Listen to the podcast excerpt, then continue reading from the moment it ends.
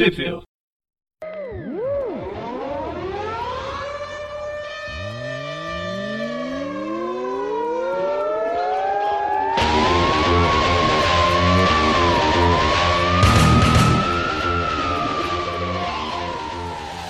Bem-vindos a mais um Trivia. Eu sou o Presto.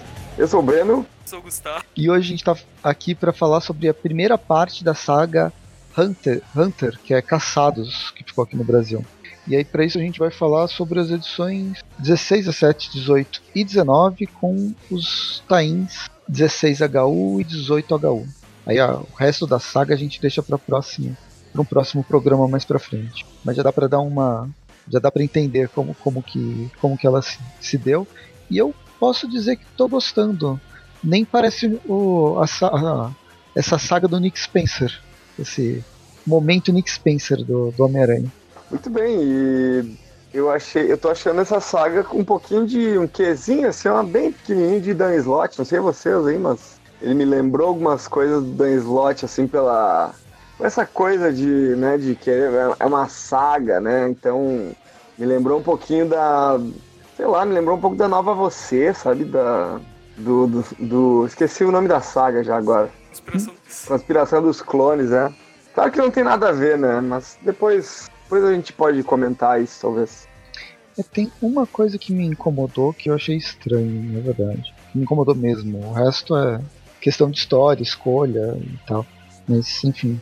O, porém, o lado legal dessa história é mostrar, é mostrar como nossa sociedade está podre.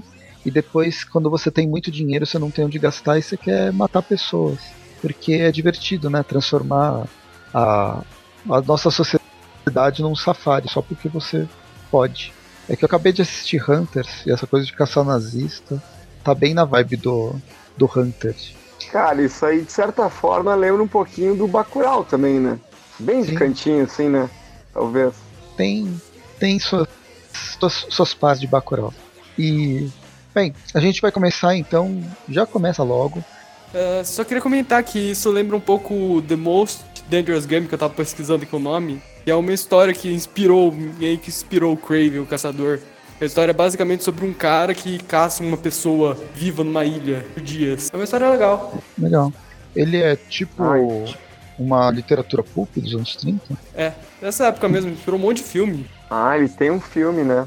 Bem, depois esse tema de caçada humana ele vai ser revisitado bastante até pro, nos filmes de terror, né? É quase um subgênero dos, dos filmes de terror. Mas legal ter essa referência, re- uma referência tão, tão, tão antiga. Uhum, legal mesmo. E bem, aqui no Brasil, cê- é, onde que ela saiu aqui? Pô, Saiu nas espetacular, espetacular Homem-Aranha 7 e 8, que dos meses de outubro e novembro do ano passado, 2019. Muito bem. legal. Bem, começando a história, a gente vai para a edição número 16, que ainda é considerada a Road to Hunted, né? Não sei, todas as, as sagas atualmente, tanto Marvel quanto DC, estão com essa mania de colocar o caminho, ah, os epílogos eles chamam de caminho para é, insira aqui o nome da saga atual. Ah, aqui isso o roteiro eles. Isso aí eles utilizam pra. Eles se utilizam pra depois fazer os encadernadinhos e deixar eles mais gordinhos, né? É que nem o, o X-Men Inferno, que eles recém re- lançaram aqui no Brasil no mesmo formato de encadernados lá nos Estados Unidos e são seis encadernados, mas a saga mesmo começa lá no quinto encadernado, né?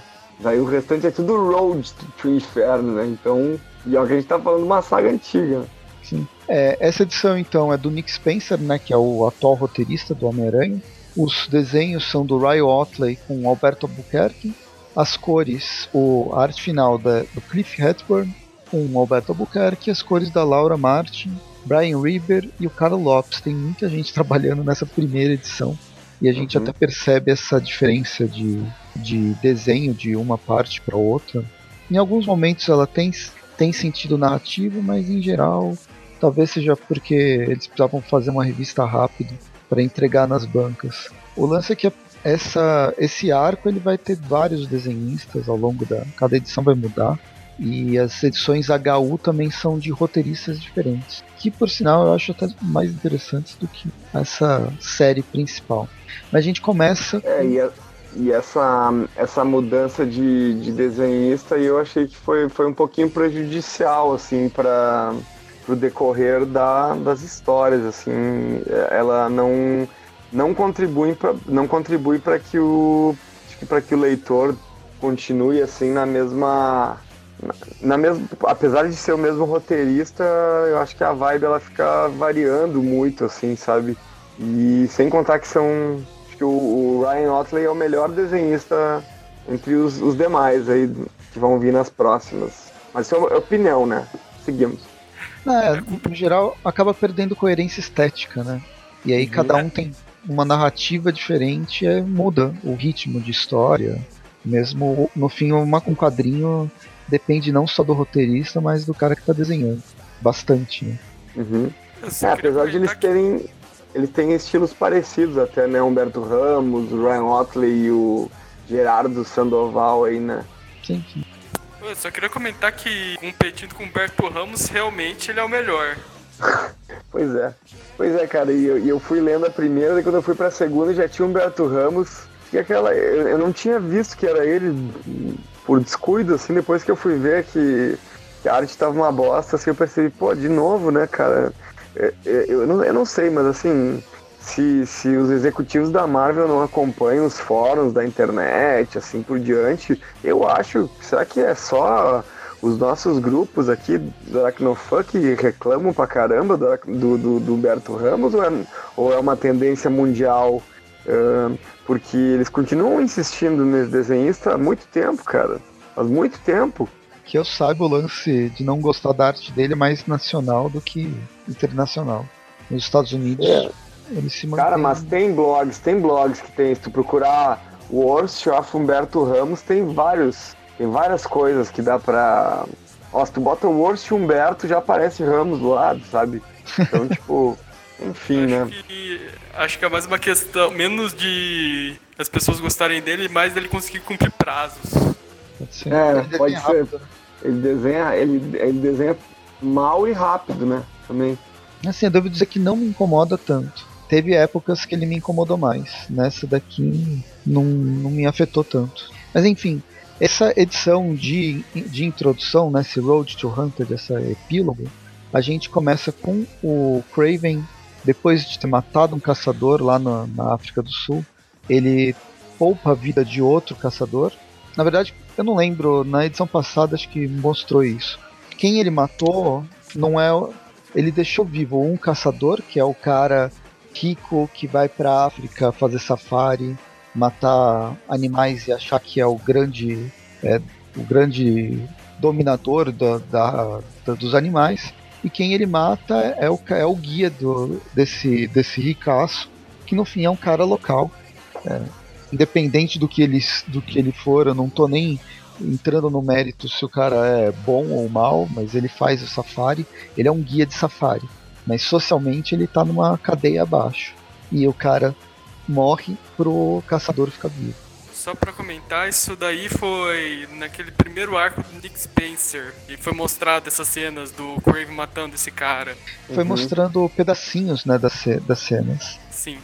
Foi só no primeiro arco, depois não apareceu mais? Não. Eu não depois... lembro mais. Não, depois teve referência lá do treinador, do Formiga Negra lá caçando vilões, mas só voltou nisso agora mesmo. E o que que é? O Craven deixa o cara vivo e meio que faz uma proposta que a gente não entende exatamente o que está acontecendo nesse ponto inicial. Fala que ele vai deixar o cara vivo e vai de, transformar ele num caçador de verdade. Aí durante a edição inteira a gente vai passar é, entendendo o que aconteceu com o Craven desde que ele retornou à vida, é, lá que ele foi com magia negra, ele foi ressuscitado.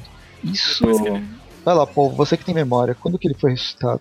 Ele foi, ressuscitado, lá, ele foi ressuscitado há uma década atrás, lá naquele arco Caçada Sinistra, escrita pelo Joe Kelly. Foi o último arco, foi. Não, último não, foi o penúltimo arco antes do Slot assumir completamente o título. Era uma hum. época que eu lia, mas já esqueci. é. Basicamente, a família do Craven tá perdida sem ele e decide que é uma boa ideia ressuscitar uma pessoa que se suicidou. Isso, é. logicamente, acaba mal. Depois Essa teve um arco durante Humberto Ramos que tenha os, os Craven.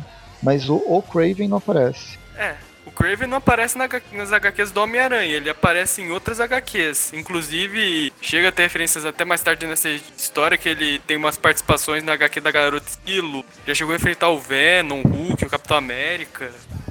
Pode falar, Bruno. Não, eu ia dizer que esse Caçada Sinistra, se eu não me engano, tem uma, tem uma morte do, do, do Kane, né? Kane morre, né, nessa...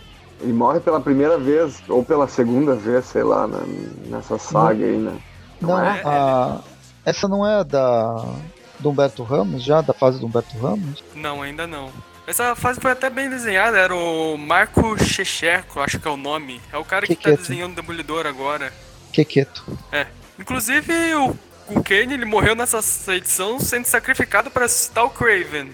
Só que, infelizmente, Ah, tá. acaba dando um errinho na, na hora de ressuscitar com um clone imperfeito e o Craven acaba ressuscitando imortal. O que não é muito legal pra uma pessoa que quer morrer. Pois é. Tá, Homem-Aranha 119 da Panini. Eu acabei de procurar aqui. Foi quando eu voltei a, a, ler o Homem-Aranha.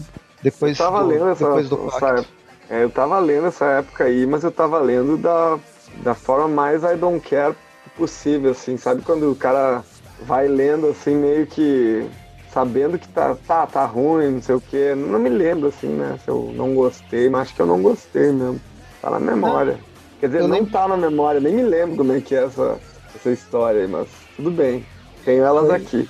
Foi em 2011 que foi publicado aqui no Brasil. Não, eu lembro de ter gostado e foi por isso que eu con- continuei. E aí foi logo quando eu tava entrando no, no site do, do Aracnofan pra comentar, fazer, fazer resenha. Aí depois dela vem um momento no tempo que vai tentar explicar lá o pacto. E aí um Aí pouco sim. mais pra, pra frente que já, já vai entrar o. que é do Quesada, né? Isso. Mas é um Aí, né? logo depois que entra o, o coisa. É, aí tem a origem das espécies, que é um arco com vários aranha. É do Mark Aí Wade. de- É, do Mark Wade, e logo em seguida já entra o slot. Tem uma ótima memória, pessoal. Parabéns. Não, não, eu tô com o guia dos quadrinhos aqui aberto. Ah, tá. Tudo bem. Você tem uma ótima internet, então. Sim, sim, tá funcionando bem. Não gravo muito bem, mas tá funcionando bem pro guia dos quadrinhos. O Dan Slott vai entrar na edição 125. Assim, oficialmente, né? Ele já fazia algumas histórias antes. Mas é, ele vai assumir em definitivo a partir da edição 125 nacional, que corresponde a 648 americana. Essa origem das espécies é seis meses antes, edição 634. Legal. Não, eu achei que Caçada Sinistra fosse já do, do slot. Mas enfim, ele ressuscita nessa. é, ele faz a. ele ressuscita nessa saga. E aí a gente vê que ele foi pra Terra Selvagem com a família dele. Ele acaba matando toda a família. A filha dele sobrevive. É, o caçador. dele mata um dos filhos dele, inclusive pra ter o direito de ser uma Craven. É, o Craven fica de saco cheio e começa a matar todos aqueles animais é, antropomorfizados que o, o autoevolucionário cria. O autoevolucionário fica, fica inconformado com isso que aconteceu e oferece fazer clones do próprio Craven, que vira uma nova, a, nova é, estirpe do Craven. E a filha dele fica tão enojada com isso que ela vai embora. E rejeita o nome Kravinoff. Bem, o que a Mas gente. bem, porque o Craven tem um monte de filhos agora. É, o que a gente descobre é mais um, uma destruição da, da biosfera de um local, porque acho que a, toda a Terra Selvagem acabou com todos os animais da Terra Selvagem. Eles sobreviveram milhões de anos para morrer nas mãos dos filhos do Craven, até que lá Highlander, um dos filhos do Craven, começa a matar todo mundo até que só sobra um. E aí esse vira o filho preferido. Talvez Pois o único, é. né? Essa tara do Craven em fazer os filhos se matarem, primeiro foi com a filha e com o Al, e depois agora com esse filho matando todos os outros pra provar que ele é o único que merece ser Craven. Esses sustos, a coisa é, é doida lá. Cuidado Pois com a. Rússia. É. E aí na página seguinte, depois deles fazerem esse, esse pacto pai e filho, né? Lá Lord Sif, a gente vê uma incoerência total, porque por um lado é, mostra como a África, que é o lo- local de nascimento do Craven, né? O local que ele virou o caçador e tal, é o local de origem dele, é, ele era super rico no, no sentido de ter muitas, uma biodiversidade enorme, e agora ela foi destruída pela própria humanidade e esses mega ricos que vão fazer esses safaris. Inclusive, é proibido atualmente, mas existem safaris ilegais que ainda ocorrem na África. O filho do Craven fica puto com a história e quer matar todo mundo, com razão. Mas aí o Craven ele joga um papinho novo pra é, cooptar essas pessoas e eu acho que isso torna. Calma que isso aí vai fazer sentido durante a história. Então, mas só nessa, nessa parte, o Craven já, já provou. já provocou dizimação na Terra Selvagem. E depois ele vai ficar com um sentimento porque os animais foram mortos na África. É, não é porque os animais é. foram mortos, é porque a propriedade dele foi depredada. É, então. Eu não sei, eu senti. Eu fiquei meio, meio com o pé atrás com a história por causa disso, inicialmente por causa disso. Mas depois se embarca e vai, vamos que vamos. E a gente descobre que o Craven, no fim, tá fazendo, junto com o Arcade, é, ele fez meio que um mega show, contratou o, o Formiga Negra, e qual que é o nome daquele outro que Treinador. O treinador para caçar todos os vilões, e não só vilões, mas todos os personagens com um nome que tem alguma, alguma coisa a ver com animais existentes, é, fantásticos ou reais, do Homem-Aranha ou não do Homem-Aranha. Como eu disse, são vilões, alguns não são vilões. E prendeu todo mundo para transformar nos próximos. na próxima caça para essas. criar um grande safari. E esse grande safari fica sendo em Nova York. É, porque o homem, o, pra explicar, o Craven, ele, ele não gosta muito desses personagens que pegam nomes de animais sem honrar esses nomes, sem virar. Eu vou, nossa, eu vou provocar o ódio de muita gente agora, sem serem totens genuínos. Ah, sim. Essa história vai ter também muita dessa, dessa história do areia totêmico. Aham. Uhum. É, isso tem muitas outras histórias com isso, e não tô falando só lá do, do Straczynski, mas tem aquelas outras que saiu naquele, naquela, naquela revista Friendly Neighborhood, que é. Não me lembro o nome disso aí, saiu encadernado esses tempos. Ah, tá, o. É, virou Amigão da Vizinhança aqui, foram 12 edições. Uhum. Acho que a gente não comentou ainda em TPP. O primeiro encadernado já foi lançado no Brasil. Bem, aí depois disso a gente tem um, um pós-fácil do epílogo, que é o Billy tentando com, é, encontrar com aquela amiguinha dele que a gente já estava acompanhando antes e acaba, acaba sendo preso pelo, pelo treinador e pelo Formiga Negra. Ah, enquanto isso, vemos aqui também o Peter morrendo da criptonita dele, que é a gripe. e a história termina com um rastreador aranha chegando até ele, vindo do além, e falando que é a gata negra caindo numa armadilha. É que assim, o Connors ele liga pro Peter para ver se ele entra em contato com a aranha para trazer o filho dele de volta, são e salvo. Só que o treinador e o Formiga Negra acabam chegando antes. E quando o Homem-Aranha vai ver, tentar ir atrás de alguma pista do que aconteceu com eles, aparece esse rastreador aranha. É justamente com a gata negra. Bem, a gente termina, termina essa edição. E da 16, a gente vai para a 16HU, que vai contar justamente o que está acontecendo com a, com a gata negra. O roteiro é do Nick Spencer com o Iban Coelho, Coelho no, como na arte e o Edgar, Edgar Delgado nas cores. É, essas a, HU né, é sempre o número o número do mês, ou é, quinzenal mais ou menos, não sei nem como estava sendo publicado nos Estados Unidos, estava saindo uns três por mês né, nessa época. Mas tem o número do mês mais o HU, é uma história backup que vai explorar mais o que está acontecendo com as pessoas que foram caçadas. Pelo menos inicialmente, o primeiro vai ser a Gata Negra. É, aqui vai o Nick Spencer aproveita para explicar porque a Gata Negra ela tá boazinha de novo.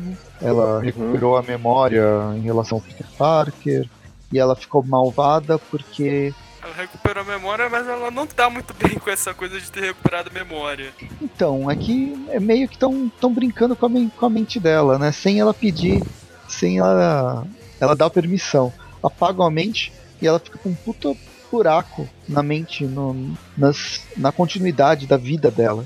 Tipo, o uhum. que eu uhum. sou, por que, que eu me. Por que, que eu transformei, por que, que eu tô aqui? Eu sei que eu namorei tal pessoa, mas perdi qualquer memória daquilo e foi uma, o Peter Parker foi uma pessoa importante para a transformação da Felicia Harris no que ela é hoje.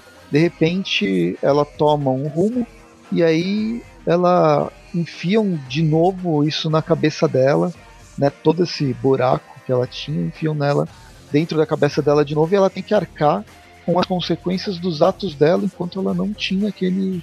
enquanto ela tinha esse buraco na memória que mudou o comportamento. Ela tá sofrendo com esses. com a mente dela sendo alterada.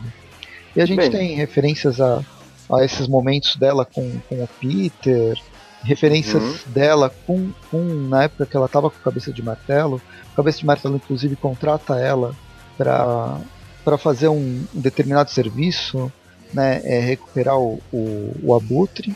Não, é para roubar umas propriedades do novo sócio dele, o Gruja. É, o Coruja, não o abutre. Eu confundi a, a ave. E acho que é uma história bem bacaninha, assim, para quem gosta da personagem, assim, também, né? E acho que ela não se aprofunda muito, não, não avança na história, justamente porque a função da, da revista é estar tá contando esse meio termo para poder ambientar o leitor justamente nessa. Com a condição, com o status quo do personagem naquele momento ali, né? E afinal, né, a Gata Negra, ela passou durante bastante tempo agora como vilã de novo, e assim por, por diante. Eu também não tinha acompanhado essa, esse retorno aí dela, né? Então, a princípio, acho que não tem. Não, não, não sei se vocês têm muito a acrescentar a respeito da edição em si, assim. O que eu acho que ela tem de melhor é justamente esses flashbacks aí, né? E mostrando outras perspectivas sobre coisas que já tinham acontecido, né? Eu acho legal que ela, ela resume bem o que está acontecendo, tanto com a personagem. É, ela é um estudo de personagem, né? Ou pelo menos uma reapresentação para quem não estava acompanhando a Gata Negra mas mostra também o que está acontecendo com o, a situação atual ambientada na saga. Ela é, ela é ligada à saga, ela, eu acho que ela revela coisas bem, bem interessantes sobre a saga que já tinham sido mostradas ou vão ser mostradas mais para frente, mas que aqui ela apresenta de forma condensada e dá para entender bem o que está acontecendo. Uhum. Inclusive a gente vê vários desses é, desses vilões que estão sendo é, mantidos em êxtase, né, em animação suspensa. O Billy está preso, ela encontra o Billy, tem até uma, um sentimento meio conflitante que, que a gata negra é, desperta, um sentimento materno, que talvez não seja materno, seja simplesmente humano. Você vê uma pessoa presa ou algum ser preso e você não quer que ele fique, que ele fique preso. E tente soltar, só mostra um pouco de humanidade da personagem. Isso lembra uma cena lá do Brooklyn Nine-Nine, lá que a Rosa, acho que é a Rosa dela, ela tá com o bebê há um tempo, ela fala assim, eu tô com esse bebê há tanto tempo e eu já sou capaz de matar qualquer um nessa sala pra... E, bem, aí no fim termina com ela sendo presa pelos dois é. caçadores de. caçadores de totens animais. É, que é assim, o cabeça de martelo contrata ela pra trás do Puxa, ela consegue achar o treinador através dos alunos, treinador, que ele, ele era professor de uma escola de super praticamente. Super capaz. Só que na verdade. É, só que na verdade o cabeça de martelo tava trabalhando com esses caras. Ele criou essa armadilha pra gata negra e foi ele que entregou o Gruja justamente para pegar uma parte dele do Império Criminoso. Então no fim a gata ela é capturada, por sorte, dessas memórias que ela teve. Uma delas é dela recebendo esse rastreador aranha especial e vai até o Peter em vez de pedir rastreador e ela consegue usar para dar um alerta pro Peter sobre onde ela tá e onde o Billy está. Esse rastreador já tinha aparecido antes, porque ele é bem zoado, né? Não, acho que coisa nova. Né? Inclusive, acho bem legal ó, que o Peter ele vai brincar dá ele como uma aliança de casamento. Só que a gata ela acaba levando muito a sério a história. Aham. Uhum. Acho que bem mostra, legal. Mostra, Não, eu gostei. Bastante... Pode falar. Ah, mostra o tipo de sentimento que ela já tinha por ele nessa época. É, eu gostei dessas interações, eu só não gostei do próprio. de como ele funciona, esse mini drone voador bizarro, hiper tecnológico de um personagem de um Peter Parker que fazia bugigangas funcionais, mas não tão hiper tecnológicas assim. Né? Pelo menos não enquanto ele não tava. não tinha sua mega empresa. Eu achei meio over, sabe? Isso que me incomodou. É, realmente. Não que destrua a história e tal. É só. Uhum.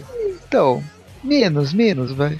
Bem, vamos para a edição número 17, voltando para as edições é, mensais do personagem. Aqui é finalmente a parte 1 do Caçados, e a gente já começa com o Craven, né, mostrando o Craven, quem que ele é, o que, qual que é o nome dele, que que ele, quem que, é, o, no que, que ele se identifica, com o que ele se identifica, e porque ele chegou, ele ainda tem esse esse problema com o, com o Homem-Aranha. Essa cena ela lembra bastante a última caçada de Grey empalhado, contemplando o caixão. Uhum. Uhum.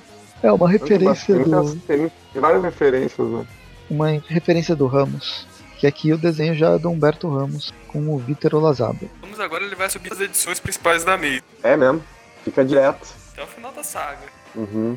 Então, esse início não, não tá. Não, não vejo incômodo no que, no, que ele, no que o Ramos costuma fazer. Tá, esse, pro- é- esse primeiro Homem-Aranha aqui é bem estilizado e torto, mas a primeira aparição do Homem-Aranha, mas no geral não, não me incomoda. E é aquela primeira página, é o Peter Parker fazendo o resumo de tudo que aconteceu antes, como é tradicional no Nick Spencer. Billy sendo o- capturado, ele com febre com dor de cabeça, os, os dois vilões, né, o treinador e a Primeira Negra capturando super vilões e personagens, a Gata Negra enviando o, o Coisa Aranha, lá, o, rastreador que não, não é rastreador. Eu- Só uma, uma, uma, uma, uma coisa que a gente tinha comentado em outro programa. Aproveitar que a gente tá falando também do Humberto Ramos. Lembra que ele tava. hum, Ele, ele tava testando uma arte um pouquinho diferente, parecia em alguns quadros de recordatório, e ele faz de novo aqui isso, né? Podem ver que quando o quadro é de recordação, assim, ele, ele tem uma finalização um pouco diferente, assim, né? De não ter as linhas pretas e tal, assim, né? Eu acho, eu acho que aí de repente o Ramos ele pode se encontrar um pouco mais, assim, numa arte menos cartunesca e caricata, assim, né? O que vocês acham sobre isso. Isso É legal, é uma arte, na verdade, uma arte não finalizada, né? Lembra um cat. Eu acho que fica mais rachura. bonito, sabe? Fica- aí- parece que ele consegue acertar, sabe? Eu não tenho certeza, mas talvez aqui seja ele sozinho, sem, sem finalização, né? Se bem que a, Uhum. a, a arte é- a arte toda é do, do Ramos, né? Nessa edição. É só o desenho do Olazaba. Uhum. Sim, é, é legal. Muito bem. A gente tem também alguma. ahn, essa- essas partes da, da história em que aparece também a Mary Jane sozinha em casa. Eu acho que eu tô. Não, não acho que a gente fala um pouquinho mais além disso. Acho que aparece mais na próxima edição.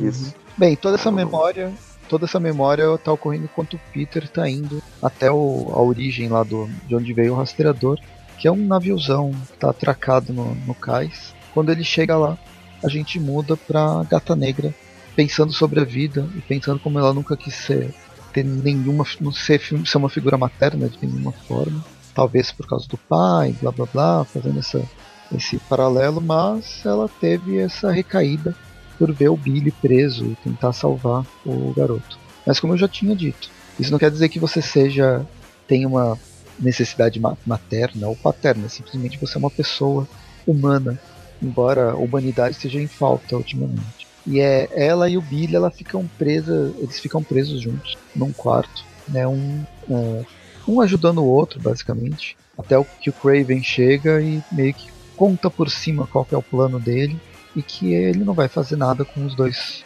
com, com os dois nessa na casa dele. Os dois são isca, basicamente. Exato. É. Não que isso agrade a, a gata negra, não. Bem, o Peter quando chega no barco, o barco tá completamente vazio. Aí ele Tá lembra das, relembrando algumas mortes que também, né, que andaram acontecendo depois. o Flash, o Ned, que morreu mais uma vez. Nem deu tempo pro Ned respirar, ele já tá morto de novo. E começa. Oh God, they kill a Ned, you bastards! o Kenny, né? Do, o Kenny do Aranha. Aí ele começa a pensar na Mary Jane. um- ele começa a pensar de uma forma incômoda, né? Como se a Mary Jane corresse perigo. Mas por que que a Mary Jane corre perigo? Não tem nada que leve a isso. Até que ele percebe que ele está sendo drogado por uma, um gás químico que podia ser um mistério. Até porque é verde. Mas no fim, não é ele. Ga- é, gás com alucinação pode ser um mistério, mas gás, alu- alucinação e tambores é o Craven. Craven, que no começo de carreira também tinha esse custo de drogar o Homem-Aranha. Ah, é uma forma dele se sobressair, né? Porque o Craven não tinha superpoderes ainda. E aí, no fim ele enfrenta o, o Craven Jr. e eles lutam bastante. Um, bri- um, Ah, ele um fica, fica tradicionalmente drogado, né? Totalmente.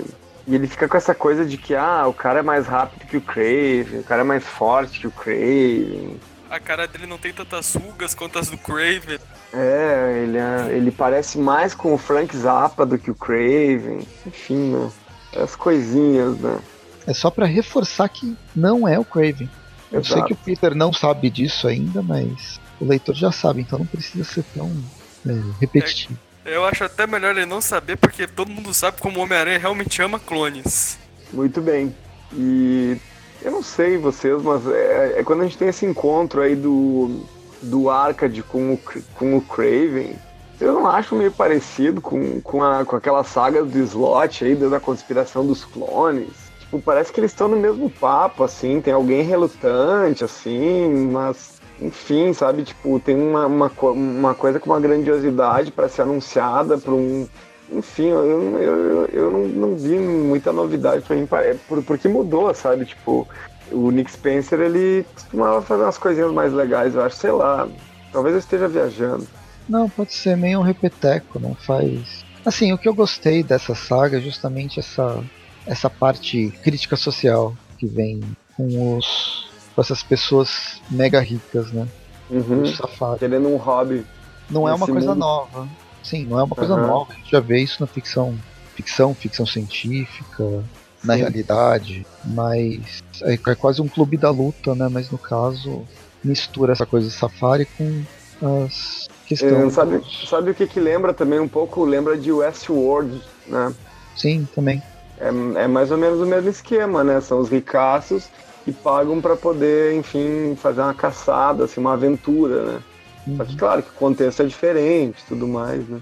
Então, o contexto é diferente, mas a base, realmente, o Westworld, você... Eles passam por uma aventura onde eles podem exercer aquela vontade de matar outras pessoas e ser os heróis da sua própria história, mas sem correr risco nenhum. Uhum. Né? No Westworld, assim, os, os robôs que estão lá, eles não matam, não conseguem matar os convidados. Eu esqueci como, como se. Como que eles jogadores. se chamam. Ah, jogadores, né? Não sei. É, não, tem, é. tem, um, tem, um, tem um nome, eles são tipo convidados e tal. É uhum. o nome que eles dão. Então eles têm toda essa, essa pompa toda de serem os grandes heróis e tal, e poderem fazer coisas que no mundo real eles não podem, como acontece na verdade com a gente jogando um videogame onde a gente faz. Uhum. É, tem várias. Depende do jogo, você tem várias possibilidades de fazer tal, tal, tal missão, mas você quer mais pegar duas armas e sair atirando em todo mundo. Não deixa de ser isso. Justamente. Não deixa de ser uma desumanização dos próprios seres humanos. E aí depende de se você pode é, bancar isso ou não. E nesse caso eles podem. Muito bem. E é quase é meio que um Westworld ao contrário, né? De os caras que entram na mente de um robô pra, pra poder brigar com os vilões e com Homem-Aranha e robôs super bem equipados, né? Que depois a gente vai falar mais adiante também. Enfim. Sim. A bem, gente vê depois. Pode falar, de... fazer mais uma. Daí depois que a gente tem esse, essa, esse baile de gala das pessoas que o, o do Craven e do, do Arcade conversando, a gente passa mais uma vez com o Homem-Aranha lutando contra o o Craven Jr., falando que ele está tendo algumas alucinações por causa do, do da neva. Podem ser alucinações como podem ser visões mesmo de um perigo que pode acontecer com, no futuro. E aí isso incomoda bastante o Peter, porque ele começa a ver a Mary Jane sendo sendo morta, basicamente sendo morta. A última vez, a última pessoa que eu lembro que teve isso foi o, o é, agora eu tô com o Craven na cabeça, o Kane na saga do clone. Se incomodava bastante o, o, o Kane. Uhum. E aí eles lutam, lutam, lutam até que o Peter ele desmaia completamente. A gente tem uma página preta. E aí o, o Craven leva o Peter para esse novo safari, que é o Central Park, preso numa redoma. E tá na moda essa esse ano a Nova York tá presa em várias redomas, cada história. A, a, teve um, o primeiro arco lá da Capitã Marvel era ah, eu não lembro que bairro, não lembro se era o Queen, não era o Queens, o Bron. Enfim, um bairro de Nova York estava preso dentro de uma redoma e a história se passou lá, lá dentro. E os heróis não conseguiam entrar, a não ser aqueles que já estavam lá dentro. Agora no Homem-Aranha a gente tem uma redoma na, em cima do Central Park e ninguém consegue entrar nessa redoma. E as coisas acontecem lá dentro. É a, a cúpula do trovão, no caso. Uhum. Não pode ser sempre um buraco no céu. Não é sempre um buraco no céu. E aí a gente acorda, o Peter acorda com um uniforme negro, quer dizer que alguém violou o corpo dele. Pois é, e duas, duas observações que eu quero fazer. Primeira, alguém tinha falado aí que o, que o Humberto Ramos ele, ele tá desenhando aqui porque ele entrega rápido, né? E um cara que desenha rápido e tal, mas ele, por que, que ele deixou uma página totalmente em preto? Ele não, não tem tempo para fazer nada, né? Tá? Ah, mas e... tem, é, tem uma função narrativa, vai. É, tô brincando, né? E o. A outra coisa, gente, é que. Ah, dá pra ver agora. Eu tô pegando no pé dele, né? Mas, mas a gente vê o Aranha levantando com o uniforme negro e daí a gente percebe que se é o Ramos desenhando, nem o uniforme negro não fica legal, né, meu? Inclusive, eu não sei, cara, essa colorização que eles fazem hoje em dia, que é uma colorização, né, com com mais variações de cor e tal, né? Que mostra mais detalhes do uniforme. Eu acho que o uniforme negro ele funcionava diferente quando era só preto mesmo, com alguns detalhes meio que em azul, assim, sabe? Com aquela, com aquela forma mais limitada, né, de trabalhar a cor, assim. Eu não gosto muito quando eles botam hoje em dia uniforme negro, assim, eles colocam esses detalhes em cinza, com a luz batendo e tal. Claro que é uma. Isso é uma evolução, né, do, do modo de, de colorizar, né, através da computação gráfica, assim por diante. Mas é, enfim. Hoje eu tô falando mais, do, mais da arte do que da história, né? É normal. Eu não sei, não, não me incomoda. É, e eu tô falando toda hora, é, não me incomoda, não me incomoda. Eu achei legalzinho a história, mesmo a arte. Não, não se incomoda. Não me incomoda.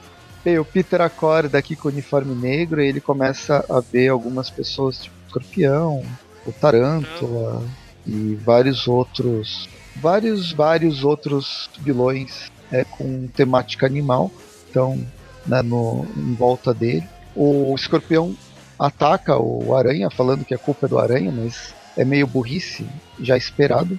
E aí explode um, um negócio e todo explode mundo começa vários a ser, negócios. É todo mundo começa a ser alvejado e a gente descobre versões robóticas do Craven atacando todo mundo e termina essa edição assim. Muito bem, né, gente? A gente vai a edição número 18. Poxa, a edição 18.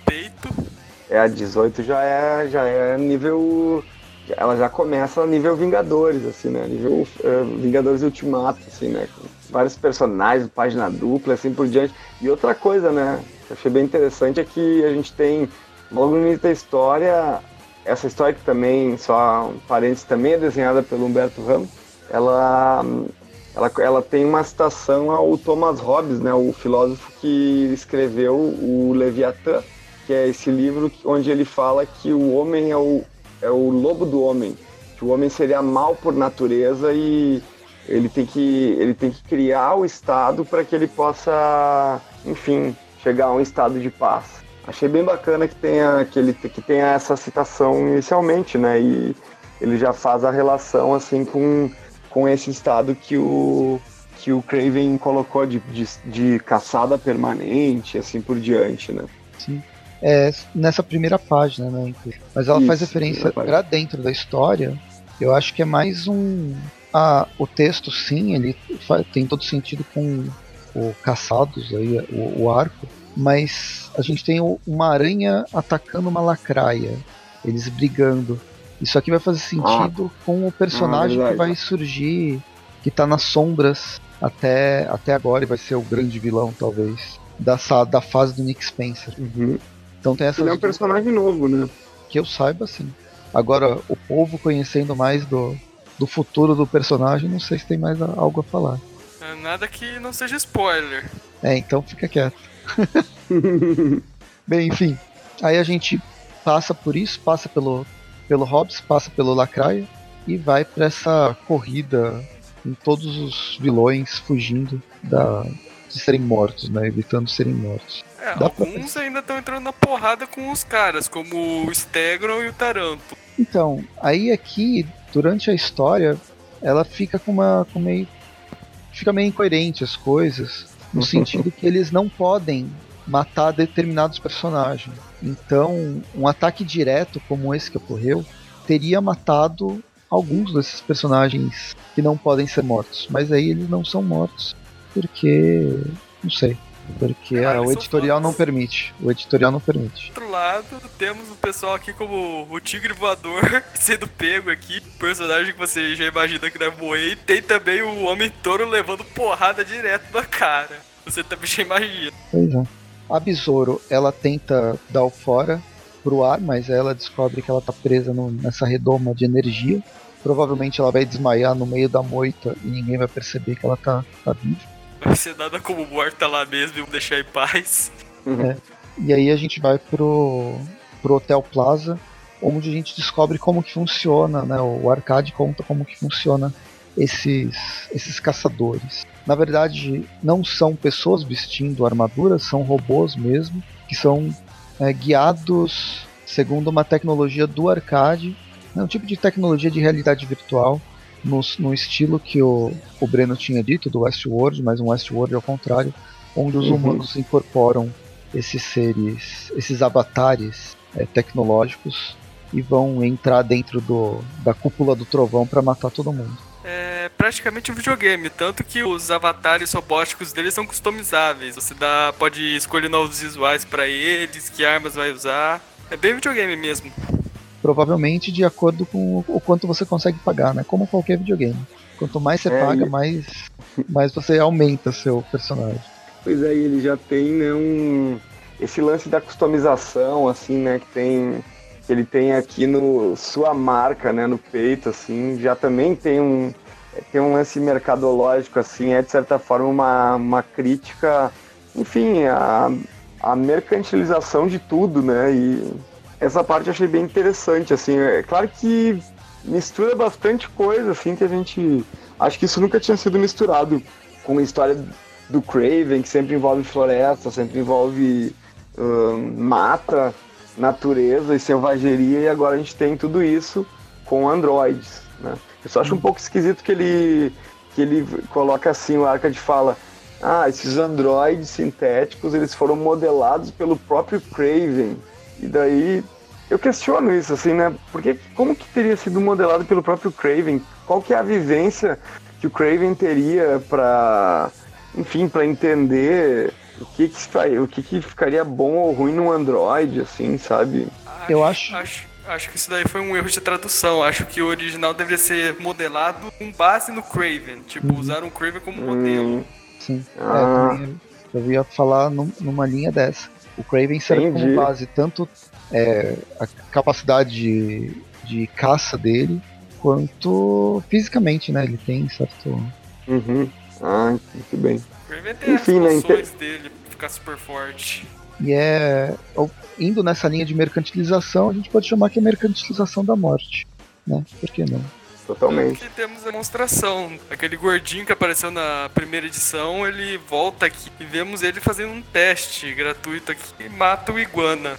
Exato. E depois que ele, depois que ele mostra, ele fica todo uh, feliz com essa vitória e tal, todos os outros ricaços que estão ali uh, nesse mesmo evento, eles já levantam seus, seus devidos cartões de créditos e massas de dinheiro, dizendo que eles enfim, né? Estão por aí, né? Estão querendo, que, vão, vão querer também. Querem participar da farra da morte. É, estou jogando dinheiro na tela. Basicamente isso. E depois a gente vai para Mary Jane, né? Mary Jane está em casa dançando, né? Num desenho, em desenhos completamente horríveis do Humberto Ramos aqui, né?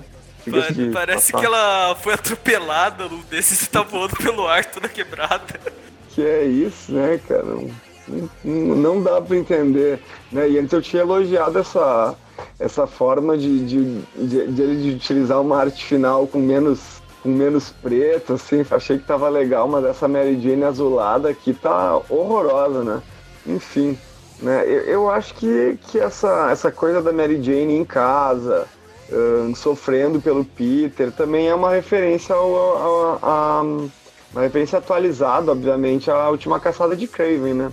também tem uma coisa assim lá na história, né? Ela até comenta que uma vez ela tava tão estressada esperando o Peter que ela matou um rato com as próprias. Isso é uma ah, cena da última caçada. Uhum. Bem, além de fazer esse paralelo, é com ela que a gente vê o que, que tá acontecendo fora né, do mundo. E aí tem essa referência da redoma e os heróis tentando é, penetrar e destruir essa redoma de energia. E aí a Capitã Marvel faz aquela fala que é, eu também fiquei preso numa redoma esses dias e eu sei que não é fácil entrar nesses, nesses campos de força. Um, só, só peguei a referência que também a, a música que a Mary Jane tá ouvindo é Burning, da cantora Maggie Rogers. Procurei aqui pela letra. Só para dar essa informação, né? Legal. Bem, aí a gente volta pra Matança lá, a gente vê vários personagens que eu desconheço morrendo. que todos desconhecem, né? Provavelmente eles foram criados para isso, né? Não sei. Homem-Aranha tá totalmente perdido e decide salvar a primeira pessoa que ele encontra do caminho, que acaba sendo o Gibão, aquele que vai nos proteger do mal. Muito bem, só que o, o Abutre, ele meio que. Ele um, fala, pro, fala pro Gibão que ele. que o Aranha é o inimigo e que não é para ele seguir com o Aranha, coisa e tal. Mas depois o Gibão acaba descobrindo que na verdade ele tá sendo usado como um boi de piranha, assim, né? Literalmente. Exatamente isso, né? Pô, deu muita dó dele. Então, Enquanto o pessoal continua a matança, que o treinador, o, homem, o treinador lembra pro Homem-Formiga que formiga é um animal. Ah. Então ele apaga o Homem-Formiga e vai embora. Mas garantindo que pelo menos o dobro do preço por ele. Ele quer comprar uma casa na praia, né? É exatamente isso que ele fala, né? Pelo menos. Bom, depois a gente vê aí o, o Abutre realmente traindo o Gibão e deixando ele ser pego. E depois vemos aí a Mary Jane tirando uma lacraia da, da cabeça, né? Coisa horrível, né? Ela ainda ela, é uma lacraia na minha cabeça aqui, mas tudo bem, vamos salvá-la. Ele, ele, ela bota ela para fora. Achei bonitinha essa parte. Ela coloca ela pra janela e deixa a lacraia para sobreviver ali no meio de, de, no meio de Nova York. Né? É nessa parte Enfim. que ela comenta do rato que ela matou. Uhum. Temos uma reprodução. Quando eu vi ela salvando a lacraia, me lembrou sabe, o Capitão Marvel lá, o, o Shazam, com aquele vilão dele que é o Senhor Cérebro, que é uma minhoca alienígena verde. É um verbo alienígena verde, quase microscópico, que é um dos personagens mais inteligentes do, do universo.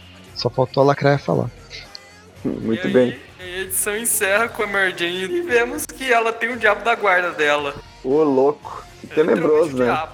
Enfim, é. então agora vamos para a edição Aqui eu considerei a melhor entre todas as outras, que é a 18HU, que é uma que é a história que conta que ele tem a, o Ken Lashler de, de artista, Eric Arniga de, de colorista e também escrita pelo Nick Spencer e que conta a história do Gibão, né?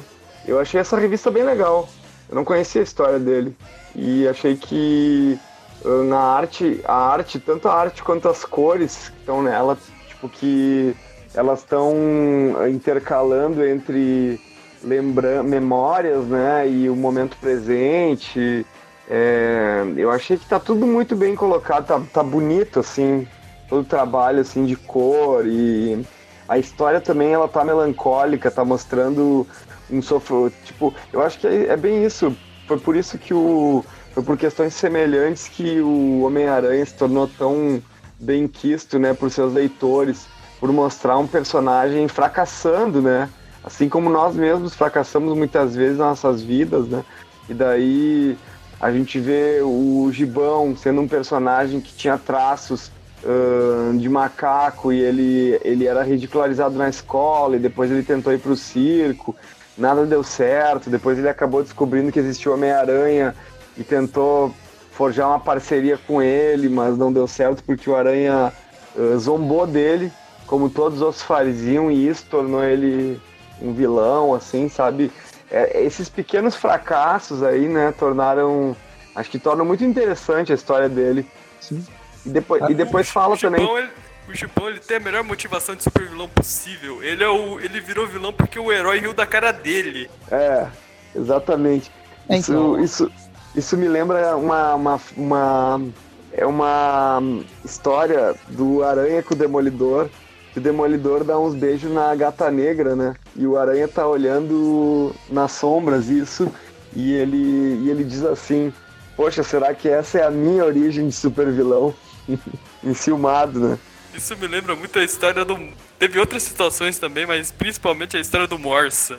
Todo mundo deve, eu acho que todo mundo conhece a história do Morse, que o Morse diz pro Homem-Aranha que ele tem a força, a velocidade e a agilidade proporcionais a uma Morse e o Homem-Aranha cai do riso. Uhum. É, então, mostra Caramba. que mesmo o cara que é. Ele sofria bullying, não quer dizer que ele não possa fazer bullying com outras pessoas, né? Pois é, pois é, é, é, um, é um problema, né? É o... Todo mundo tem um pouco de Flash Thompson. Sim.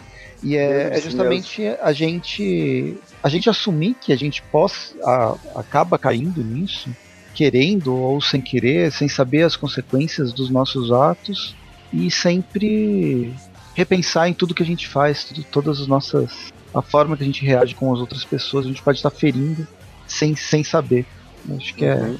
a, a, a edição acaba servindo um pouco para isso.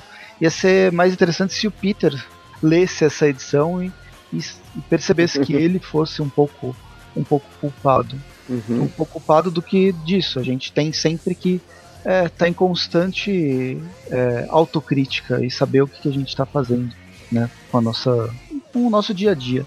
Eu achei bastante legal mesmo a arte. A arte, quando está na memória, para marcar bem isso, ela tem as cores bem lavadas, ela é meio. tem tons de sépia, embora não seja sépia, né? Tem, tem cor, mas ela tem tom, esses tons de sépia e me lembrou revistas, até tem uma granulação e tal. Uhum. Me lembrou um pouco as histórias dos anos 60, 70. Seria... Tem uma texturinha, né? Tem. É, seria o Gibão um mutante por tudo que ele contou? Ele... Olha, eu acho que tem tudo para ser um mutante, hein? E ele, ele podia ser revivido, porque os mutantes aí mais adiante aí na dinastia X eles estão podendo reviver outros mutantes, né? Então fica a dica aí pro, pros executivos da Marvel que estão nos ouvindo agora para reviverem o, gibão e fazerem ele ser um mutante. Mas, Mas já deu spoiler que no final da história ele morre, né? Então, vamos resumir rápido. Ele morre a gente, mesmo. A gente comentou bastante sobre, sobre a revista, sobre o que, que ela o que, que ela é, mas basicamente é isso. Vai contar a origem do Gibão, desde que ele era criança, ele era ridicularizado pelos pelos amigos que ele tinha ou pelos colegas de classe. É, mostra que ele já tinha poderes, é, talvez uma super agilidade, uma agilidade sobre-humana, onde ele tentava fugir, mas nem sempre ele conseguia fugir. É, ele entrou no circo por causa disso. Os amigos, né, os colegas que zoavam com ele, que a gente sempre tem aquele discurso: ah, esses caras idiotas que estão no auge deles agora são os quarterbacks não que existem quarterbacks aqui no Brasil, mas o, nos Estados Unidos essa figura do quarterback que é o cara bonzão que está se dando super bem na escola, no final ele vai ser um fracassado. Não necessariamente, talvez como acontece aqui, eles, esses caras que zoavam o gibão se transformaram em mega empresários de Wall Street às custas de outras pessoas ou tiveram suas próprias vidas, independente disso. A vida seguiu, o gibão entrou para o circo, continuou sendo ridicularizado, ele tentou ser um herói, foi ridicularizado pelo Peter e acabou levando ele para essa para essa linha. Então não tem porquê eu, eu ser um herói, ninguém vai acreditar em mim mesmo, então vou, vou viver a vida do meu jeito. Foi o Craven que transformou ele nesse nessa forma simiesca, que prendeu ele numa forma simiesca completa que, que ele tem agora. E aí mostra também a fase dele junto um, uma mulher que ele se apaixonou, é a Princesa Piton. É, Mostra um momento. São, um momento que ele tava com o, com o urso cinzento. Pode falar. É que assim, o Nick Spencer ele tá de parabéns porque nessa história, com exceção de uma história do Gibão com o Besouro, ele pegou todas as histórias que tiveram a participação do Gibão todos esses anos, sem exceção. Tem essa participação da parceria. Essa história dele casando aí com a Princesa Piton é uma história do Justiceiro também muito boa. Tem essa na, na realidade paralela, que ele foi pra um, uma realidade paralela, tipo o Planeta dos Macacos. Onde foi ele uma minissérie, mais... o Marvel Apes. Putz, que legal. Até isso ele lembrou. E junto com isso, entrecortado com essas memórias, a gente tem o Gibão sendo massacrado. Basicamente é isso. Ele apanha, leva tiro, leva facada, leva espadada. E. Vive, ele morreu com. Ele tá morrendo da maneira que viveu, só apanhando e se ferrando. É. E termina a história com o Peter é, abraçando ele e pensando que você que ele podia ter uma outra uma outra vida. O Gibão pelo menos tá grato, morre grato de que pelo menos ninguém tá rindo enquanto ele morre. Nossa, é, é muito deprimente, né? A história. Bem é. triste mesmo. Mas é disso que fez a história uma ótima história. Sim. E é aqui que mostra mesmo. Na edição passada a gente vê que o Gibão é capturado, mas não mostra ele sendo morto especificamente. É aqui que a gente vê a morte dele e é um personagem. A gente estava conversando em off antes de começar a gravação, que é um personagem que não é nada, não é ninguém, quase nunca apareceu. Ele tem participação muito pontual. Eu vi algumas só.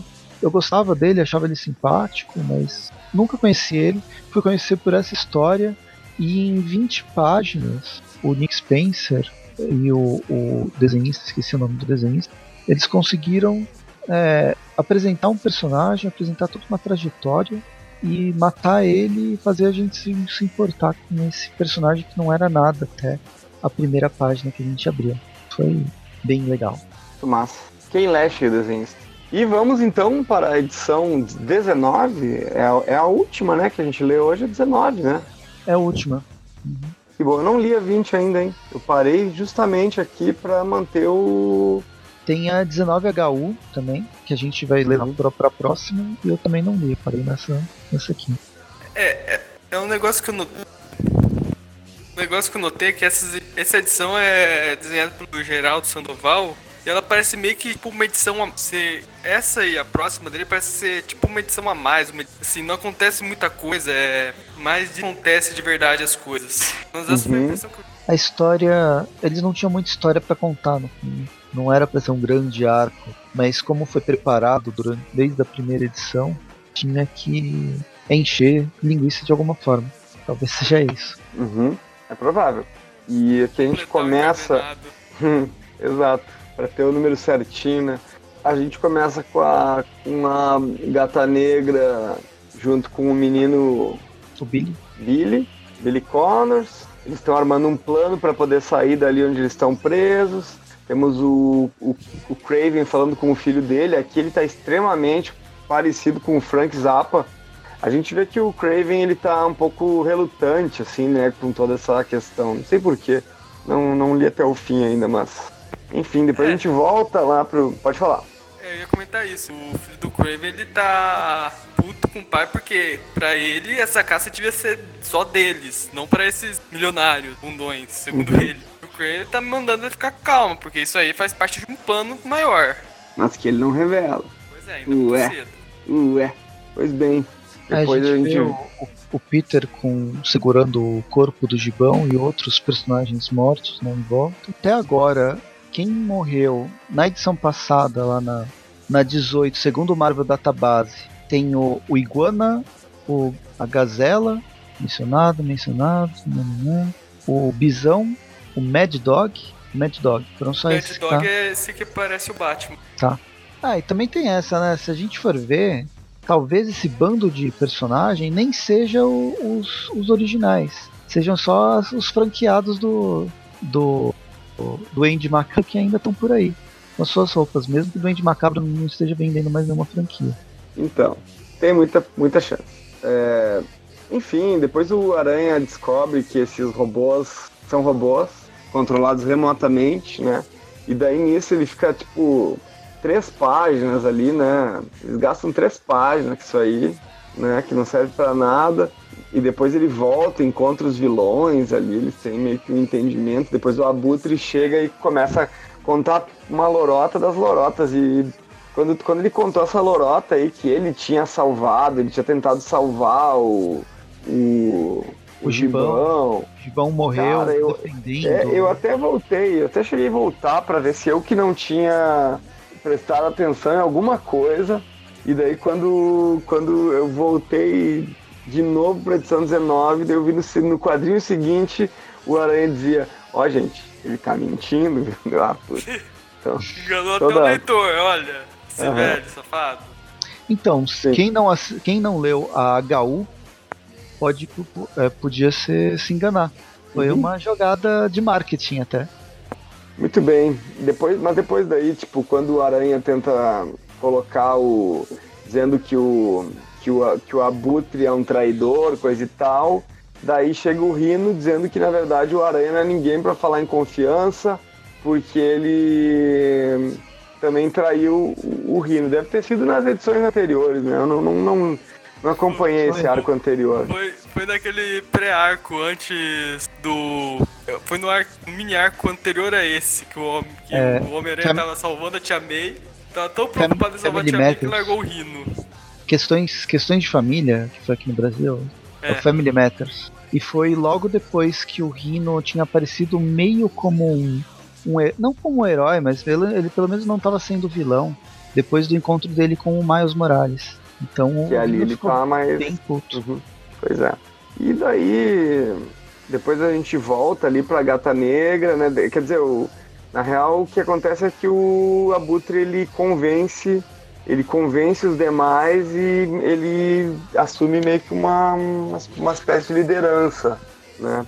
E daí a gente vê que a Gata Negra ela faz um joguinho ali com o cara e tal, e a sorte dela joga a favor dela, e daí um A, jo- Sei a lá. sorte dela joga um, um- joga um tigre no cara.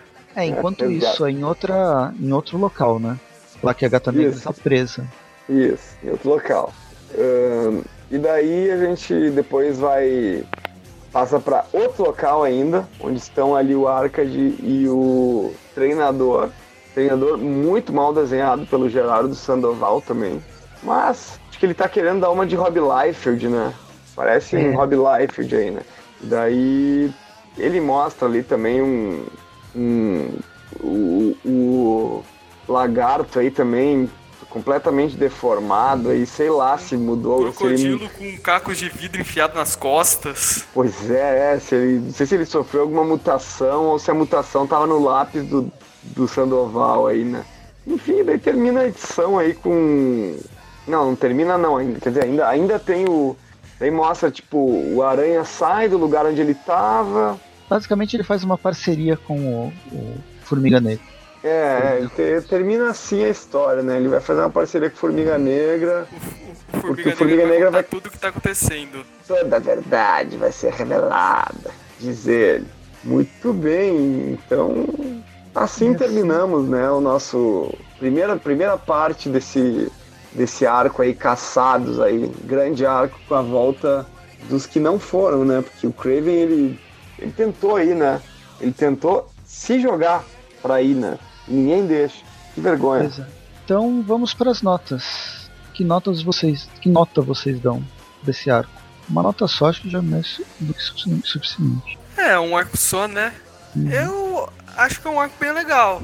É, sai um pouco da pegada mais comédia do Nick Spencer e eu acho que funciona muito bem. No momento eu dou uma nota 8. Uma nota 8 acho que tá bom. O problema acho que é mais a arte mesmo. Bom com o Humberto Ramo, menos com o habitual e depois o Geraldo Sandoval também e não se ajuda muito. Não se ajuda, né? Tem toda a razão, Gustavo. O cara lembra demais o Madureira e não o Madureira numa fase É, dá uma tristezinha, vou dizer. E você, Breno? Cara, eu, eu vou dar uma nota. Eu. Olha, pela história no geral eu dou uma nota 5, mas eu gostei bastante da história do, do Gibão. Achei essa revista muito boa mesmo. Achei, tipo, é, que eu me, é, é a história que eu me diverti. As outras eu tava lendo e, e às vezes tendo a impressão de que eu tava perdendo algumas coisas, mas na verdade era a própria história também que não tava conseguindo ganhar minha atenção, né? Isso também existe. Então, daí, pela história do Gibão, eu dou 6,5 daí, né? No geral aí. E acho que a troca de artistas prejudicou a narrativa, sem contar que os desenhistas todos, o único desenhista que prestou também foi da, da história do Gibão. Eu não gosto do, do, do Humberto Ramos, nunca gostei, embora eu acho que ele tenha melhorado nos últimos tempos. Isso não quer dizer que ele esteja bom, né? E o Gerardo Sandoval, eu acho ele péssimo, sinceramente. É, o Gerardo não- Sandoval foi foda. É, eu acho foda mesmo. E, e pelo jeito é esse tipo de desenhista que é mais que faz os desenhos mais estilizados, que são os desenhos que que os editores querem para a revista do Homem-Aranha, né? Na edição seguinte, inclusive, na, na, na 19HU, o desenhista é o. Deixa eu olhar aqui que eu esqueci o nome dele. Que é um cara que também faz estilizado. Que é, é o Cris Bachalo. Mas o Cris Bachalo, eu. Cris Bachado eu gosto bastante do desenho dele. Mas daí é. Enfim, acho que daí não tem muito o que explicar, né? Acho que é questão de gosto daí, né? É, às vezes tem, tem coisa que funciona, tem coisa que não funciona. Uhum. Não é só gosto. Bem, Sim. a história, eu, eu gostei mais dessa história, eu achei. fez Eu gostei mais dessa história do, do que toda a fase do Nick Spencer até o momento. A melhor, a melhor revista mesmo foi a do Gibão. Foi muito legal como, como foi feito. Gostei da, da, da história também da, da Gata Negra. Então, as backups são para explorar melhor os personagens, para mim são muito mais interessantes do que o arco principal, que para mim tem incongruências, incongruências de roteiro, de personagens, que podem se resolver, vai, talvez algumas delas no final da saga depois que eu ler tudo, mas por enquanto que que atrapalham. Os desenhos, Humberto Ramos, beleza, de boa, agora o Gerardo Sandoval, mas não dá. Esse, esse não realmente rola, né? foi. não rola. E pesando, a, pesando e apesar dos pesares, eu vou na, numa nota. Uma nota 7, vai. 7. Sete vilões que ninguém se importa morrendo nas mãos desses robôs do, do arcade. E aí a gente tá com média o quê? 7 mais 8 dá 15, mais 6,5 atrapalha completamente a conta para fazer Vai de cabeça. média 7 aproximado. Eita, mas isso é demais, gente. Caramba. Pois Tudo é, bem. uma, uma revista. Mas Foi o Gibão que levou lá pra cima. ah, pois é. E eu, eu, esqueci de dizer, mas eu, quer dizer, eu até disse, mas eu vou dizer de novo. Essa revista tá parecendo uma revista do Dan Slot, tá? Vou falar de novo que é pra vocês não esquecerem. Vocês que estão estão ouvindo aí. Vocês que falam mal do Dan Slot estão gostando dessa saga? Ela parece muito com o Dan Slott. Tá, eu já entendi, não precisa repetir. ah, e falar mais uma coisa, tá parecido com o Dan Slott. muito bem. É, então é isso. É, a gente se vê no próximo episódio ou num dos outros Tweep Views, Tweepcasts ou Tweep, Tweep Classic, que tem toda quarta-feira, toda sexta-feira, vários programas. Entrem aí, a gente se, se esbarra num desses programas. Acompanhe a gente nas mídias sociais, seja Twitter, seja é, Twitter, Facebook, Instagram, YouTube e seja lá mais o que for. Né? Sempre tem várias. A gente só não tá naquele lá que faz filminho, filminho bizarro, porque não sei se qualquer um da equipe ou que assista tem idade para aquele, pra aquele negócio, é tic-tac, alguma coisa assim. Eu não, eu não, não, não, saquei ainda qual é que é essa rede aí, porque é... eu tenho outras coisas também, ele fica é difícil. Eu, difícil. eu ouvi falar, mas acho que não, não rola não, viu? Não Esse é rola. é demais. mas comenta aí, vocês conhecem o Tic Tac?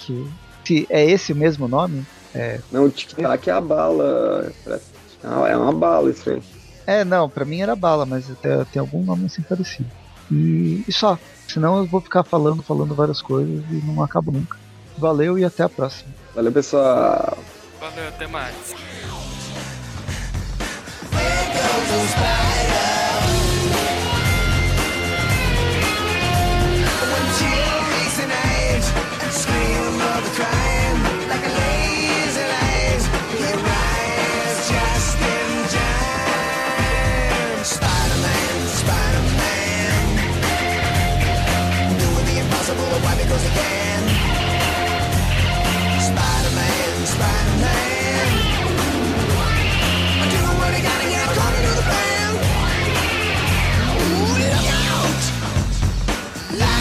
so great.